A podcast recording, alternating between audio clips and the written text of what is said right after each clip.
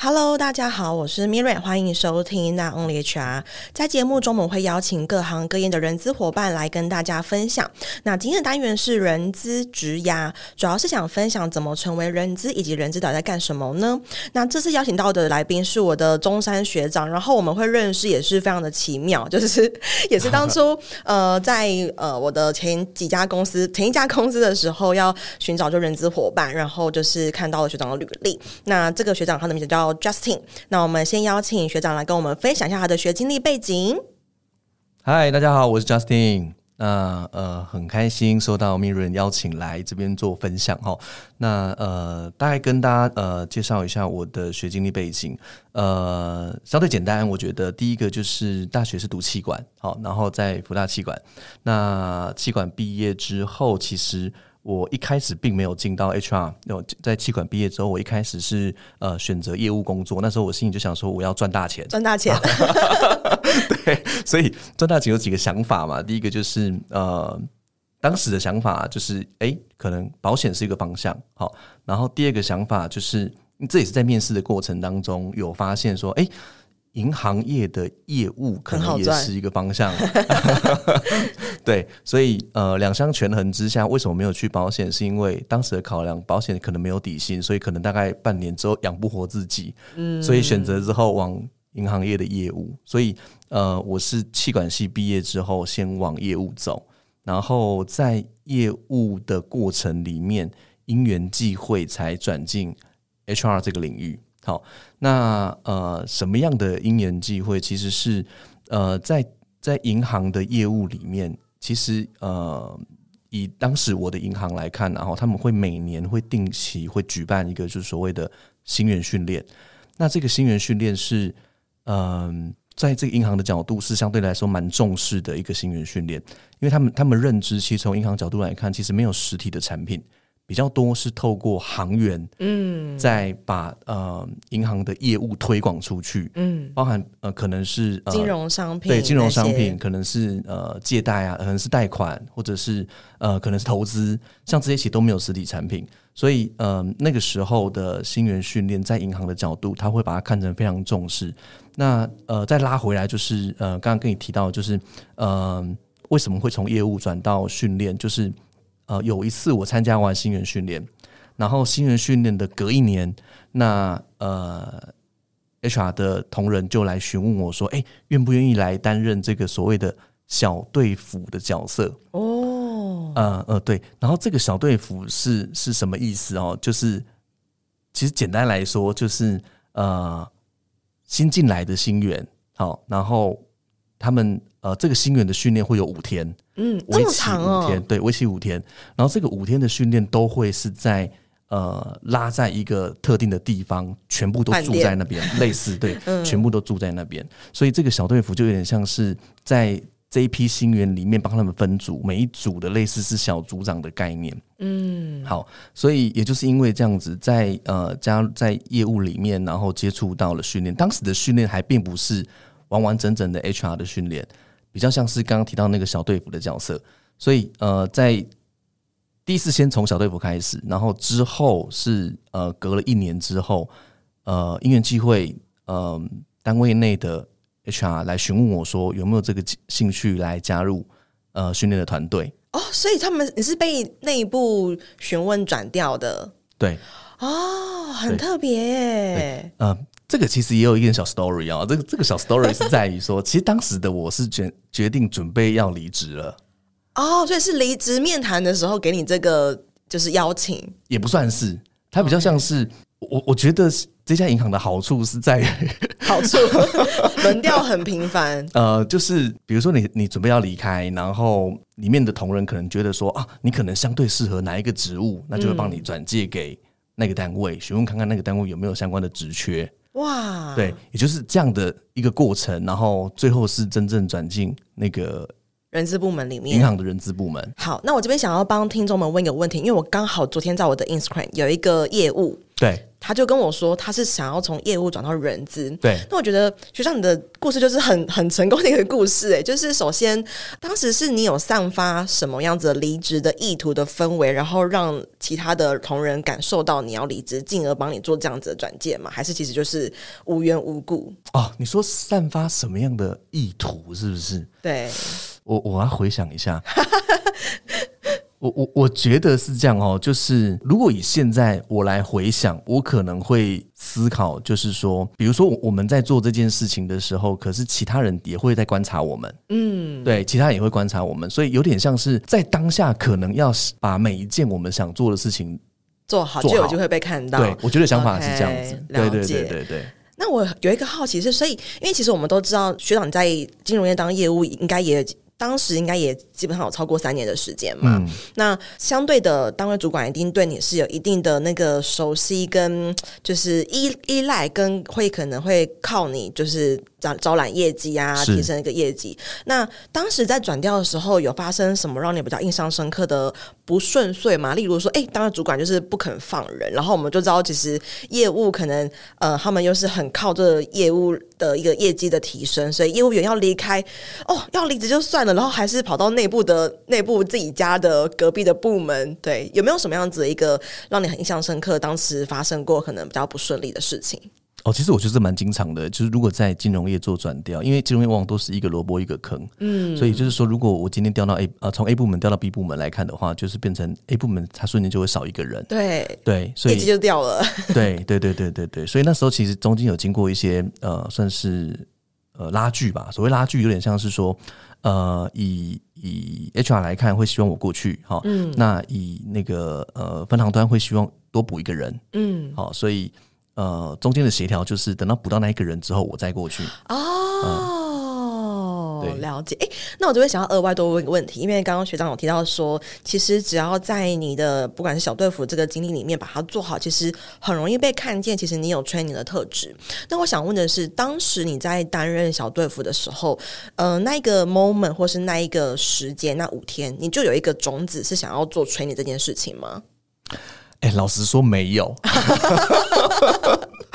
好，我我必须讲哦，就是说，再回到我这前面，就是说，其实我我做业务是想要赚钱，嗯，对，所以其实老实说没有，所以所以那时候，嗯、呃，当时的我对我来说，小队服有点像是，呃，我觉得啦，现在回想，有点一半是去玩。对对，有点一半是去去尝试新的呃工作内容，嗯，对，所以呃并没有说呃那时候我就想说哦、呃，我就是立志想要转呃训或转 HR 或转做训练，所以我去参加了小队服，所以呃切入 HR 对我来说真的是因缘际会，际会。对，先回想一下，就是我我那时候我我还印象很深刻，就是我有请教一个像是比较相对比较。对我来说，像是导师对前辈的概念，就是说，呃，好，这这个有点像是我转进那个人资之后的 story，就是说，那时候我转进教育呃银行的教育训练的部门，OK，我真正转进去之后，然后其实我发现到一件事情，就是，哎，我的专业能力是不够的哦，对，就是嗯。呃哇，这是一个很大的冲击，因为那个情境可能是你被内部的人看到你有这个 talent，然后进而邀请你，但是你进来之后，你发现我好像其实没有办法很快的呃完成这个工作。对，可以这样讲，就是说，呃，我我加入之后，呃，金融业的各单位分工都很细。对，所以呃，比如说像我加入训练的时候，前期基本上我是在做执行面的工作。所谓执行面就是课程开了，嗯、那呃，我可能要开课通知、开课通知、课后满意度问卷调查出席率。没错，没错，没错。然后呃，可能多一点就会是，比如说课后满意度调查，嗯、或者是呃训练的成效的、呃、分析、分析、追踪。追踪嗯、那当我在做这些事情的时候，执行面是做的 OK 的，嗯，可是呃，我慢慢会去思考说，第一个，诶，我们为什么要做这个训练？然后第二个就是在这个成效分析怎么看出到底有没有效？好，所以当我存在这些疑问的时候，我才发现说啊，我的专业可能之前的受过的训练并没有呃获得这些的呃呃知识或者是呃能力让我来做这件事情，所以呃。反而是呃，我加入了训练之后，我才在思考说，我是不是真的要走这一条路。对，所以那时候就拉回来，就是那时候我就请教我的前辈，就是导师，然后。他跟我讲一句很有趣的一件话，一一句话。这个导师他的 background 是 HR 还是业务，或者是 HR？HR，OK，HR，、okay、对对对对，他算是 HR 的前辈哈。他跟我讲一个蛮有趣的一件事，他就跟我讲说，呃，叫我要想清楚。我说我为什么要想清楚呢？然后他就说，他就跟我讲说，原因是他觉得 HR 是相对比较窄的一条路啊。对，现在听起来这个时光背景听起来还蛮。讶异的，呃，现在来来看的会不太一样。嗯，他当然，他他给我的他给我的概念有点像是这样，就是说，如果呃一家公司那呃人数多寡来看，它是以人数来看，就是说哦需求，对对，就如果说一家公司假设五千人好了，嗯，那可能业务可能就会有一千人。对，OK。好，那可是如果以 HR 这个角色来看，嗯、绝对会比业务来少。对，肯定。对，可能五千人公司，可能也许是五十个 HR，、嗯、或者是六十个 HR。对，所以如果你要在这一千人里面，哦、呃，找寻发展机会，或者是你要在这五六十人的 pool 里面找寻发展机会，就那个饼的大小，对，那个饼的大小，对，对，对，所以那那时候我心里就想说，哎、欸，他这个观念好像。我之前没想过，对，我自己没有想过。那嗯、只是最后会决定会是真的要走这一条路。我我觉得有一个蛮有趣的一件事，是我在做训练的过程里面，我会看到，应该说我会跟呃这群同仁，我会看到这群同仁的成长，学员的成长。对对，那我觉得那是一个蛮有趣，而且会给我带来成就感的事情。哇，对，所以那个时候才会是，即使我的导师这样子跟我说，我自己也是那时候有点左右在在嗯犹疑，说，哎，我到底要不要继续走这条路的时候，嗯，那我觉得后来我决定要走这条路，一部分是做什么事情让我有成就感，嗯，来 push 我呃往 HR 这条路走。哇，所以其实听起来就是学长你。进入到人资这个领域的契机是从被内部的 HR 部门看到你的 talent，然后进而邀约。那转进来之后，其实你发现，哎，跟你想的不太一样。是其实你呃在做的可能比初期是一些比较 entry level，就是执行面的事情。然后来支撑到你走下去的是有关于可能看到同仁的成就的一个一个成长。嗯，就是学员的成长的一个部分。那我比较好奇，其实到你现在，其实呃，我跟大家补充一下，学长他大概他做了三四年的业务，然后你的 HR 应该年资将近八年、十年。好，我算一下大概多久了？可能有可能今年是满十年了。十年，对，嗯、所以。因为一开始学长提到说，你一出社会，你气管一毕业是想要做就是赚大钱的一个工作，所以你选择了业务工作，写的是金融业。我们都要 我们都知道，金融就是十六、十七、十八个月在领嘛。那其实我们都知道，其实如果呃当年你一样持续做业务的话，跟你现在的薪资不管是收入，一定会是个天壤地别。天壤地别，所以我们很好奇，就是是什么样子的一个呃动力支撑你这十年来一样在人资领域做深耕？好，可能是业务没有赚到钱。好，你这个问题我想一下，就是十年来一样在人资领域做深耕哦。呃，现在如果回想的话，或者是说想要帮这这个十年来做一个小总结，它有点像是，如果现在来看，我会觉得是。每一段每一段，然后想要去追求、想要达成的方向不一样哦，就是里程碑一个一个闯关收集到。对，OK，有点像是这样，就是说那时候我在呃银行业，然后转做从业务转做 HR，OK，那从业务转做 HR，当时我是在训练嘛，那呃从训练的角度里面来看，其实我会希望。多接触不同的面向，嗯，不同的方选，对，多接触不同的方选，好，那只是在那样的环时空背景之下，因为刚刚提过一个萝卜一个坑的概念，所以呃，如果我要转调到不同的单位，相对来说，它不会那么快的发生，因为尤其是组织很庞大，它其实弹性会有一点比较没那么大。嗯，对，所以对我来说，我当时选择呃转换工作很大的原因，是因为哎，我想多接触不同的方向。嗯，OK，所以也就转换到了呃下一家科技公司。好，那在科技公司里面呢，呃，push 我一直往前的是当时的目标，就是我想要多接触不同的方向，所以我蛮感谢那家科技公司是在呃我加入那家科技公司五年，那在五年的过程里面，我接触了。呃，训练接触了招募，接触了薪酬，所以在那五年的期间，算是养成我对于整个 HR 算是呃全面有接触到的时代。好、嗯、OK，好，然后嗯，再下一个面向就是呃，我转换到呃新创公司，OK，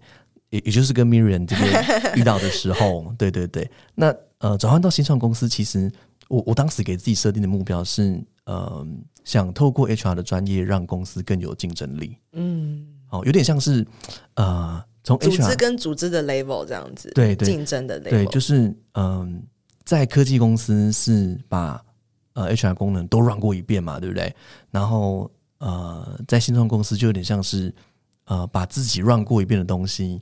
在新创公司里面呃，思考有没有哪一些是可以帮助这家公司变得更好，嗯、所以。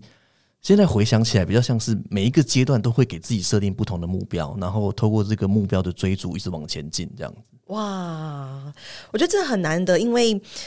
呃，学长他其实。在每一个工作的经历，他都会有一个很明确的目标，然后这目标的层层次跟程度跟他的面向都很不一样。那达成之后，就会进而再把你推上下一个更大更高的一个位置。所以，其实学长最近也才刚担任到，就是已经到人资主管下面要带四个人这样一个角度，所以我觉得也是真的是很很很有目标导向的一个人资伙伴。那我也蛮好奇，其实你待过金融业一个很庞大的组织，然后。到科技业，你是已经很很接近那个管理的核心，包含现在到前面到新创，然后是完全是一个幕僚的位置。那现在其实下面有带人，那你觉得这一路上不同的人资的方选也好，或者是角色，或者是一个呃位阶，你觉得人资这个工作最难的一个部分会是什么？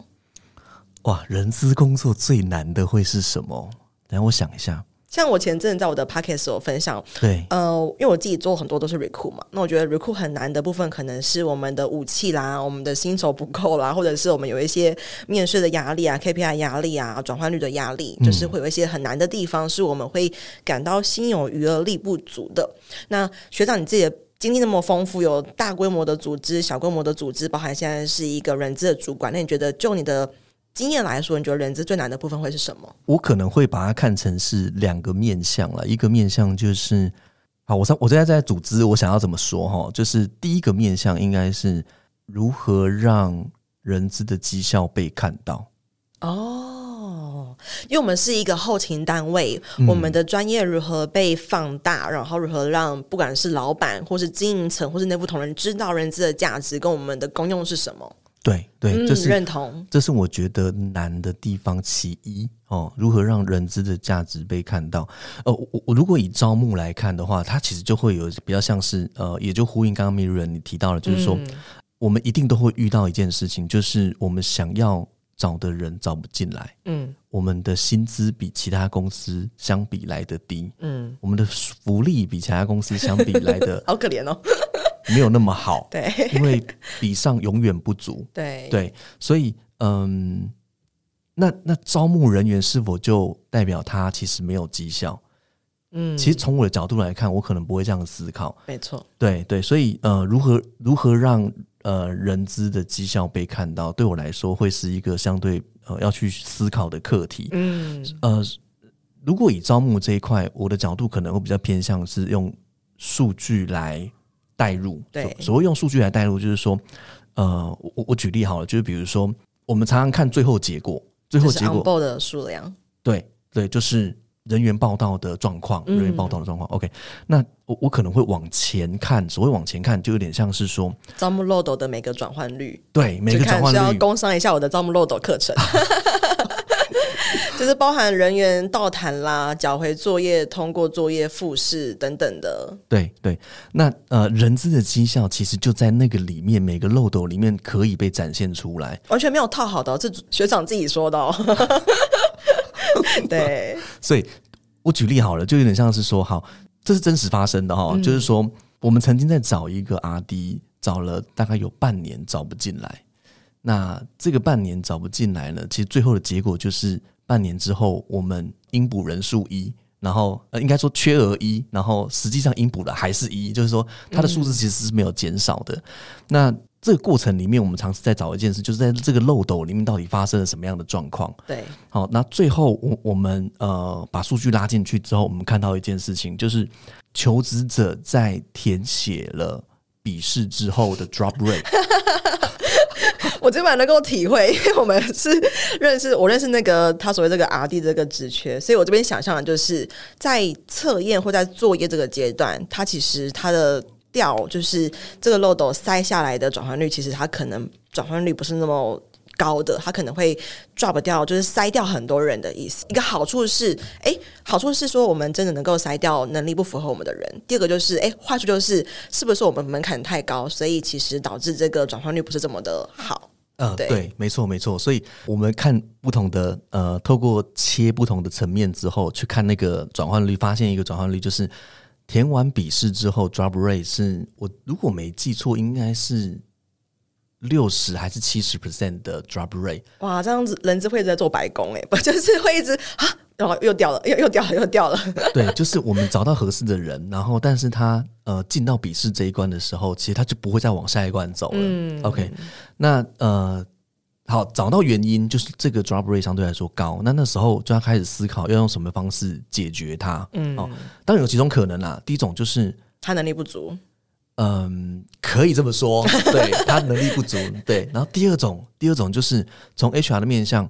我可能可以找，如果我现在找十个人，嗯，我可以找一百个人，我可以找两百个人，就是把那个量冲大，让他的至少筛出来的结果数量还是多的。对，就是最后的，嗯、比如说，可能我现在找十个人 drop rate，呃，我现在找十个人，然后愿意进入进入笔试，然后笔试通过的是一个人，嗯、那代表说我找一百个人，我可能才会剩下十个人，十个人就是留存的人数。对对对，嗯、但所以有有很多种方法来来让呃进到下一阶的漏斗的人数是增加的，但是可能我们还要再想一件事，就是我们要投入多少的时间成本在这个阶段来做这件事情。嗯，对，所以最后呃。思考完的结果，在当然呃当下，我还有再多做一件事情，就是 survey 其他公司针对哦笔试的内容跟难度，对对对对对，那呃出来的统一的结论有两个，一个就是呃第一个哦，现在呃 RD 抢人抢的非常凶哦，嗯、平均大概是呃一个 RD 会有三到五个工作机会在等他，嗯，OK。然后第二个呢，就是。每一家公司都希望能够在每呃，应该说尽可能在一次的面试就把 RD 敲下来，下来。对对，顶多不会超过两次。好，OK。那有有这两个呃背后的数据来 support 我之后，呃，我这边给 RD 主管的建议是说，呃，我们可以评估，好，第一个就是将笔试取消，或者是第二个改成。来现场之后再做现场的互动测验，嗯，好，所以呃，透过这样的方式，就是呃，前面的数据收集，然后思考说我们的 drop rate 在哪里相对来说比较高，然后第二个就是从外部的资讯来 support 我的呃，我希望做的事情，嗯，然后跟哪地主管沟通之后做了调整。的确，真的有调整，太好了。这就是我们常说的，我们要从数据里面找到一些可能性，然后我们要大胆假设，小心求证，才能够避免我们人质在针对 RD 主管。的确是，对对对对对，因为 RD 主管可能也会思考啊，就是说，哎，从我的角度来看，设一个笔试，其实。这是一个筛选人的一个甄选的条件。嗯、对，对他，他他他宁可希望就是我前面是很严谨的在做这件事，但是我最后最后加入到最后一关面试的时候，这个人应该百分之八九十就是一个 qualified 的人。对对，但实物上来看，我们的招募可能会除了内部因素影响，还会受到外部因素的影响。嗯、求职者可能体验会觉得说哦太冗长，或者是太麻烦之类的。对对，所以这样的调整之后，呃。如果我没有记错，应该三个月内我们找到合适的阿迪进来了。哦，对对，所以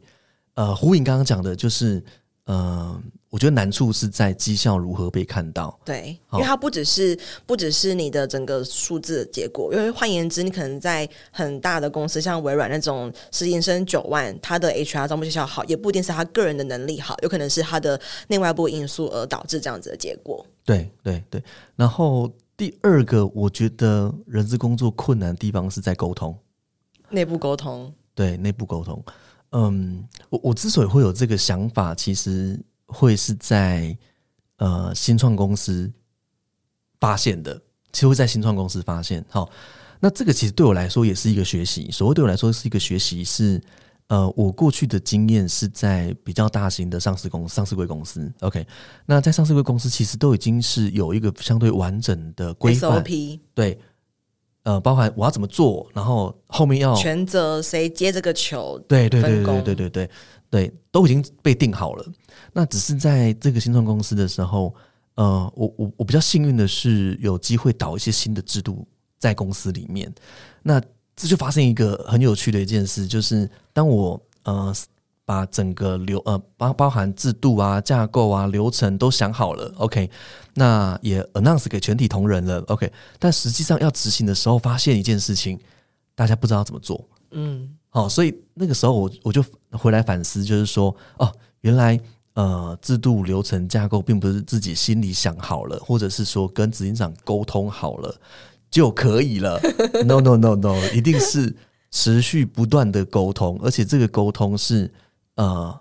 员工的角度要思考一半，嗯，主管的角度要思考一半。对，OK，呃，有点像是说我们希望员工做哪些事情，然后希望主管做哪些事情，那希望主管 take care 员呃呃呃去 follow。员工做哪些事情，也要帮主管想到，OK。所以这样子要这样子多次的沟通，而且是不同面向的沟通，对我来说，我觉得是 HR 很重要的一块。嗯，大概是这样子。理解就是。其实刚刚学长提到说，第一个主要是人资的价值要怎么被看到。确实，我觉得这个真的是很很精简，然后也是达到非常多人资伙伴的痛点。因为很多时候我们的能力跟我们的结果，它不一定是正相关，因为也要是整个组织给我们的武器。那第二个难点可能是在于内部沟通，不论是我们的制度在布达的时候，我们在推行的时候，我们的制度为什么要这么设计，以及它的好处要如何去让同仁配合，它都是一个。很难很难的一件很的一件事情。那我也想问一下学长，其实你自己做过业务，然后也有做过 HR，那 HR 有很多不同的方选。那你自己也有接触过很多的，不管是行销啊、RD 啊这样不同的职能的类别的工作者。那你自己认为，相较之下，人资工作者他特别的之处是什么？就是他哪边是很觉得是非常的特别的？啊，人资的特别之处哦。哇，这个好的好问题啊！因为这个这个问题，我的确没有思没有很仔细的思考过。比如说，像我自己会认为，可能他。呃，就是是一个劳资真的是很冲突的一个角色，然后大家都会，比如说很多很多听众都会说，呃，因为我喜欢跟人接触的时候，想要做 HR，然后我觉得说 HR 这工作很特别，是因为你一定会被人家讨厌，对，所以我会认为被人讨厌是一个 HR，相较之下，你做行销不太会被内部员工讨厌嘛，我不会无缘无故这样，但是人资他很容易针对变成一个剑靶吧，认为，嗯、对。那学长，你认为其实人资的工作，它还有哪一些是你觉得很特别的地方？OK，OK，okay, okay. 嗯，我我我可能也想呼应一下 Miriam 刚刚提到的，就是呃身份的部分、角色的部分，就有点像是呃，其实我们都一样是呃劳方，对，我们都一样是劳方，我们有没有拿，就是也没有，也不是老板。对，如果说劳资这两件事来看，我们都一样是劳方，毋庸置疑。对对，但但其实从我们的角度，或者说我们工作的内容，其实我们是劳方跟资方中间的那一个，算是协调者吗？或者算是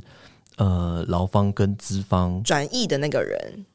对，可以这么说，嗯、就是把资方的想法变成劳方的语言，或是我们要如何让劳方是接收到资方这个讯息，所以我会把它认为是一个转译的角色。嗯，好，相对比较特别的是这个，好，然后我好，我这是我忽然想到了，就是说，我觉得相对比较特别的，有点像是，呃，从同仁的角度，如果想了解公司的一些事情，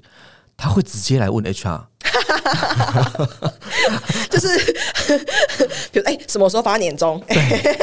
年终什么时候会发？但是我们不晓得该不该讲，对对，这一次谁会晋升？对，类似这样，调薪大概多少钱？对，都会先来问 HR 这样子，所以我我觉得是蛮蛮有趣的地方。所以，嗯、呃，HR 的工作有一部分是呃保密，对，好，对不对？有基本的一个就是职职务的一个遵守的原则。对对，可是说到保密这件事情哦，其实最近我我也越来越在思考说，呃，保密这件事情是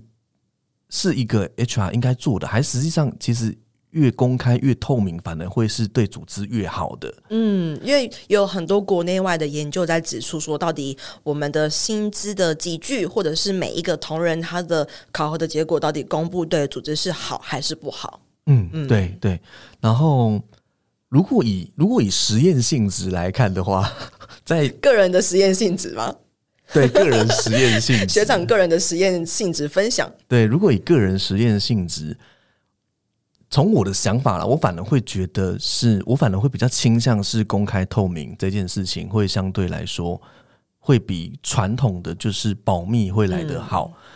嗯、呃，认同。对对，有点像是从如果从薪资这个角度来看好了，就是说，因为我们往往都会。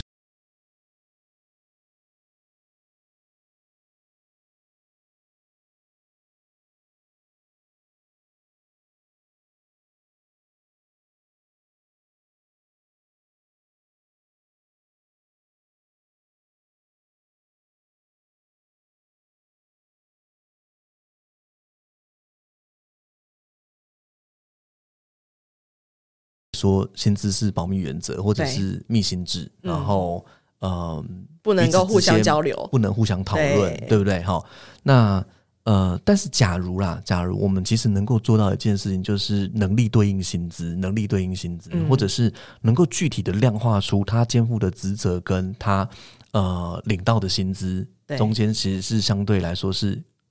呃，公平的，嗯，或者是具有一定的参考价值，其实对同仁来说，他们也也可以减少就是彼此之间的猜测。没错，对，嗯，对，只是只是这一块，嗯，文化上需要克服。对，对，嗯，就是包含呃同仁自己本身，然后也包含就是管理者、经营者的想法。嗯，因为其实我印象中，在上个月还是这个月，在那个哈佛商业评论有一篇研究，它就在指出到底公开薪资对员工的好处是什么。那我印象中，好调一点让我很记得的就是，当员工知道他自己的薪资不如人的时候，他可能会有知道说，我应该去怎么样来弥补，达到哪一个程度可以拿到这个钱。对，所以就西方文化他们来说，他们的公开是好处是可以激励内部。对，那我觉得，呃，以台湾来说，可能比较 star 的组织或许可以办到，但是还是要看每家公司不同的文化。嗯，对对，因为你刚刚提到一个一个重点就是。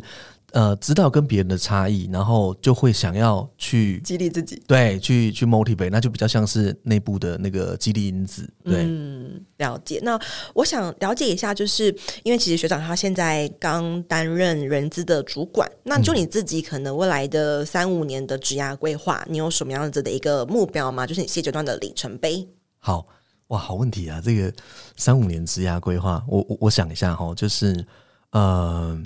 加入这家新公司对我来说也是因缘际会啊。好好，OK OK，呃，比较像是这家公司是呃我的前前公司的老板来邀请我来询问我说，哦，所以是。那家公司的老板是人资老板，然后哦，他跳到这家公司嘛？OK，理解，没错，没错，没错。我跟我跟大家重复一下，因为我怕他会听不懂我们讲什么。就是学长他就是呃，在进入新创之前是在某一家上市的科技公司，那他现任任职的科技公司是他前前公司的一个前辈，然后邀请他加入的这样子。OK，好，请组长学长继续。对对。所以，呃，加入对我来说，我当时的想法是思考说，哦，呃，因为以以这个呃 HR 的主管或者是前辈，他会希望我过去帮助他的呃两个重点，一个就是招募人才，嗯，哦，就是我我觉得每一家公司真的都会遇到这个问题，就是人太少了，对，就是嗯、呃，对的人，人对对的人要留呃留下来，然后再来就是。刚刚提到的是留才的部分，然后先先先讲先讲招募人才，就是说，呃，如何在外部的市场里面去 leverage 到就是适合这家公司的人选。OK，所以这是第一个 story，就是他希望我加入的时候是 support 他这件事情。然后第二个 story 就是，嗯，这家公司相对来说是一个原本是比较大的集团之后切分出来的子公司，子公司。那大的集团切分出来子公司，就会有嗯一个过所谓的过去的员工会跟着一起转换到这家子公司一起工作哦，好，所以其实呃员工的呃年龄层相对来说会是比较 senior 一点。嗯，呃，这家公司的平均年龄，员工平均年龄大概落在四十岁上下。哇，对，而且是平均哦，哈，所以，